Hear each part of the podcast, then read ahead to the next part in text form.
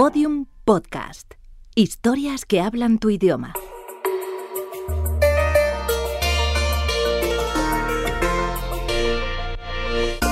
Encuádrate.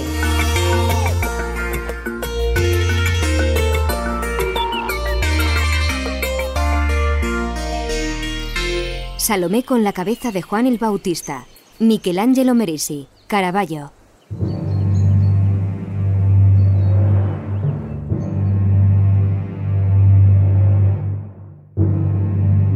Según cuenta la leyenda, Juan el Bautista se encontraba preso en el palacio de Herodes Antipas, tetrarca de Galilea y Perea, por denunciar públicamente el matrimonio de este con su cuñada Herodías, contrario a las leyes judías.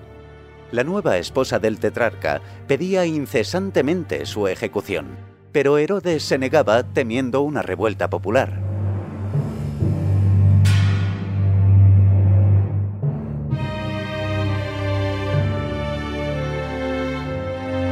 El día del cumpleaños de Herodes, la joven hija de Herodías, Salomé, bailó ante su padrastro. Y tanto agradó al tetrarca que éste le permitió escoger un regalo, el que ella más deseara. Herodías se apresuró a hablar con su hija y la convenció para exigir uno en especial.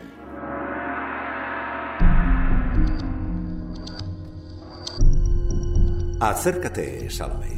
Acércate para que pueda darte tu recompensa. Ah, pago bien a las bailarinas. A ti te pagaré realmente. Te daré lo que sea que desees. ¿Qué quieres tú? Habla. Quiero que me traigan enseguida en una bandeja de plata. ¿En una bandeja de plata? ¿Qué quieres que te traigan en una bandeja de plata? Dímelo.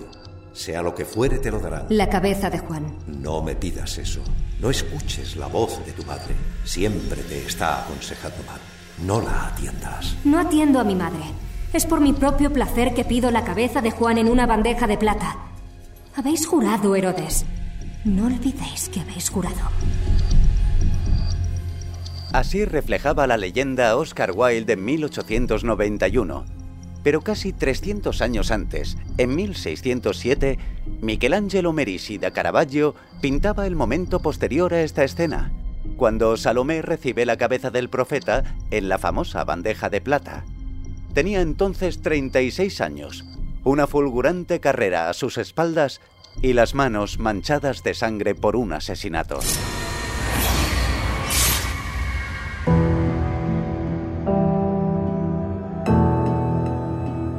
Perteneciente a una familia con excelentes relaciones con las casas nobles de Milán, Caravaggio entró a trabajar con apenas 13 años como aprendiz del pintor Simone Peterchano.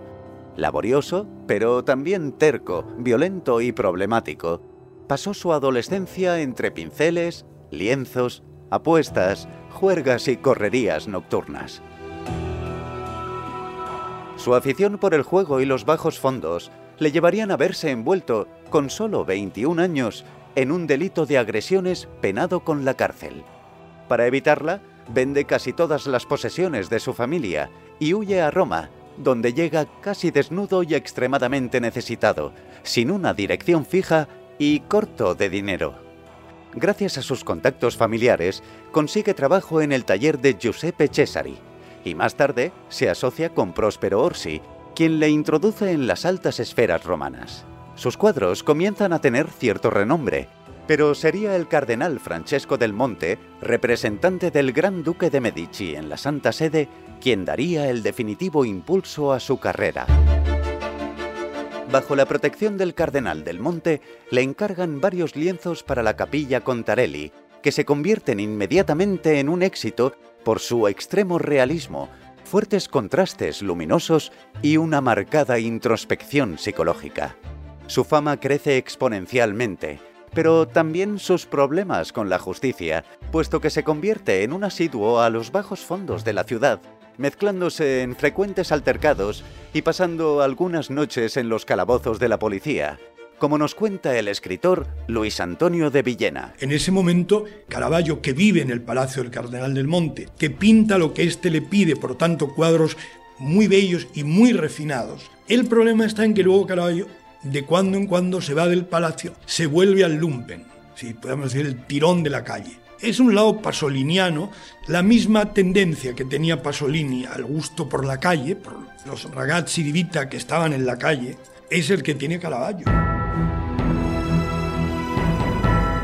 Este peligroso modo de vida se refleja también en sus lienzos, en los que muestra una cruda e inusitada violencia, y para los que emplea como modelos a gentes que conoce en sus correrías y a los que retrata sin embellecerlos, reflejando sin pudor su baja procedencia. En Caravaggio se da la mezcla de que pinta por encargo, pero luego se toma libertades. Si se puede decir así, la pintura de Caravaggio tiene mucho de biográfica. Caravaggio iba acompañado por putane e bardasse. Putane son putas y bardasse son chaperos. Lo que le sirven de modelos son putas y chaperos. ¿Gusto de provocar? Pues no sé si gusto de provocar o gusto de pintar la vida como realmente era, y como él la sentía y como él la vivía. Este realismo no es bien recibido por sus clientes eclesiásticos, que a menudo rechazan sus cuadros por indecorosos y ofensivos, como el escandaloso La muerte de la Virgen, encargado por el abogado papal Laercio Cherubini para decorar la iglesia de Santa María de la Escala, en el Trastevere. Señor, ha llegado el lienzo que encargó a Caravaggio. Se le pidió una representación de la muerte de la Virgen. ¿Y esa mujer? ¿Cómo va a ser esa mujer la Virgen? ¿Y esos hombres que la rodean? Son los apóstoles, señor. ¿Los apóstoles? ¿Esos viejos desdentados los apóstoles? Dios santo, la mujer es vulgar. Sus ropajes son pobres. Hasta tiene el vientre hinchado. Dicen que Caravaggio usó como modelo a una prostituta que hallaron muerta en el río. Esto no será colgado en Santa María de la Escala ni en ninguna otra parte.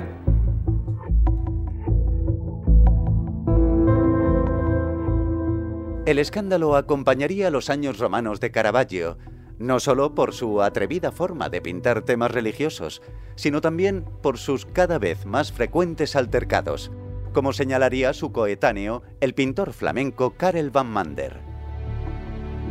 Hace cosas notables. Se ha ganado con su obra fama, honor y reputación. Sin embargo, no tiene una continua dedicación al trabajo, sino que, habiéndose afanado en él un par de semanas, se dedica luego a pasear durante un mes o dos, con el espadón al cinto y un sirviente detrás, yendo de un juego de pelota a otro, siempre inclinado a peleas y alborotos, por lo que es peligroso tratarle.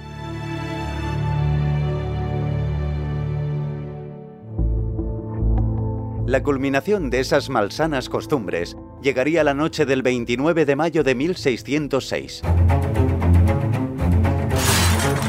Caravaggio se enzarza en una pelea con Ranuccio Tomasoni, un conocido delincuente al que apuñala causándole la muerte.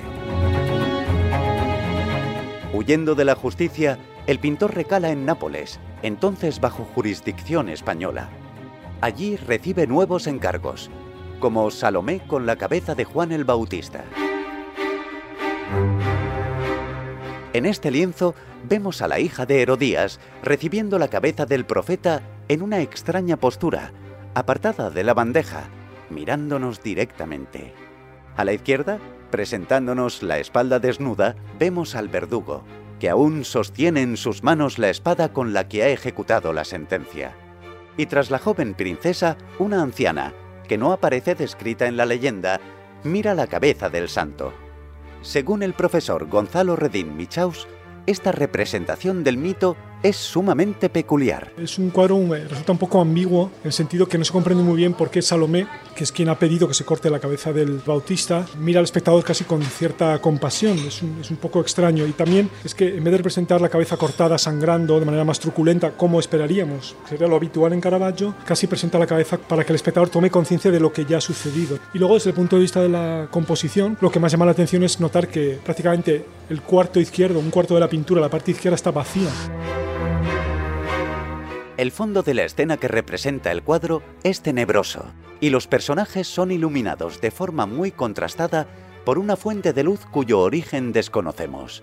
Aunque la técnica del claroscuro no era nada nuevo por aquel entonces, Caravaggio llega a cotas de maestría nunca antes alcanzadas consiguiendo un conjunto de alto contenido dramático y psicológico. Se había utilizado, pero no hasta los niveles a los que lo lleva Caravaggio. Utiliza el claroscuro también con un carácter simbólico, porque a menudo la luz es representación de la divinidad. De hecho, él a veces renuncia a representar una aparición divina o angélica y la transmite por medio de la luz, una luz que generalmente es revelación para los propios protagonistas de este teatro sagrado. ¿no? Y al mismo tiempo utiliza también un colorido y un claroscuro muy fuerte que hace que las formas tengan un relieve muy marcado, un contraste entre luz y sombra muy fuerte que hace que el cuerpo humano en concreto parezca algo mucho más plástico, más estatuario y por eso más tangible y real.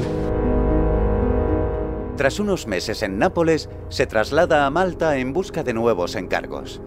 Allí es acogido por Alof de Wignacourt, gran maestre de la Orden de los Caballeros de Malta, quien lo nombra caballero y pintor general de esta. Sin embargo, su suerte no tardaría en cambiar al verse envuelto de nuevo en una pelea, esta vez con un caballero de la Orden, por lo que es expulsado de la isla. Durante nueve meses, Caravaggio recorre Sicilia mientras mueve sus contactos para conseguir el perdón papal por el asesinato de Tomasoni, lo que consigue finalmente. Sin embargo, su carácter se ha vuelto hosco y desconfiado. Duerme armado, temeroso de ser atacado, y sus cuadros son cada vez más sombríos y violentos. Porque ese era el sentimiento íntimo que él tenía en su psique en ese momento.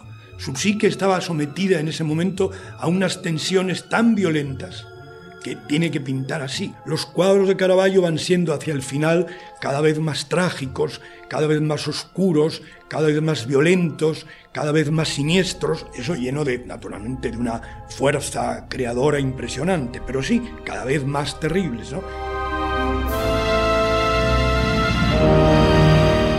Su estado de nervios no le impide meterse de nuevo en problemas que terminan provocando un nuevo exilio, de nuevo a Nápoles. Sin embargo, allí le esperaban los enemigos que se había creado en Malta, que le preparan una emboscada. Su final sigue siendo hoy día una incógnita. Algunas fuentes afirman que Caravaggio falleció en aquella reyerta, pero otras aseguran que consiguió escapar, con graves secuelas y el rostro desfigurado, hacia Porto Hércole, donde pretendía coger un barco hacia Roma. Según Giovanni Pietro Bellori, uno de sus biógrafos, su cadáver fue hallado sobre la arena de la playa de Porto Hércole el 18 de julio de 1610. Tenía 38 años.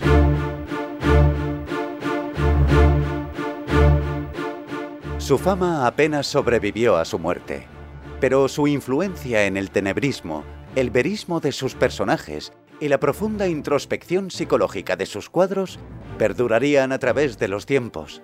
Influyó enormemente a pintores como José de Rivera y Rembrandt, pero harían falta 300 años para que su nombre fuera recuperado, ya en pleno siglo XX.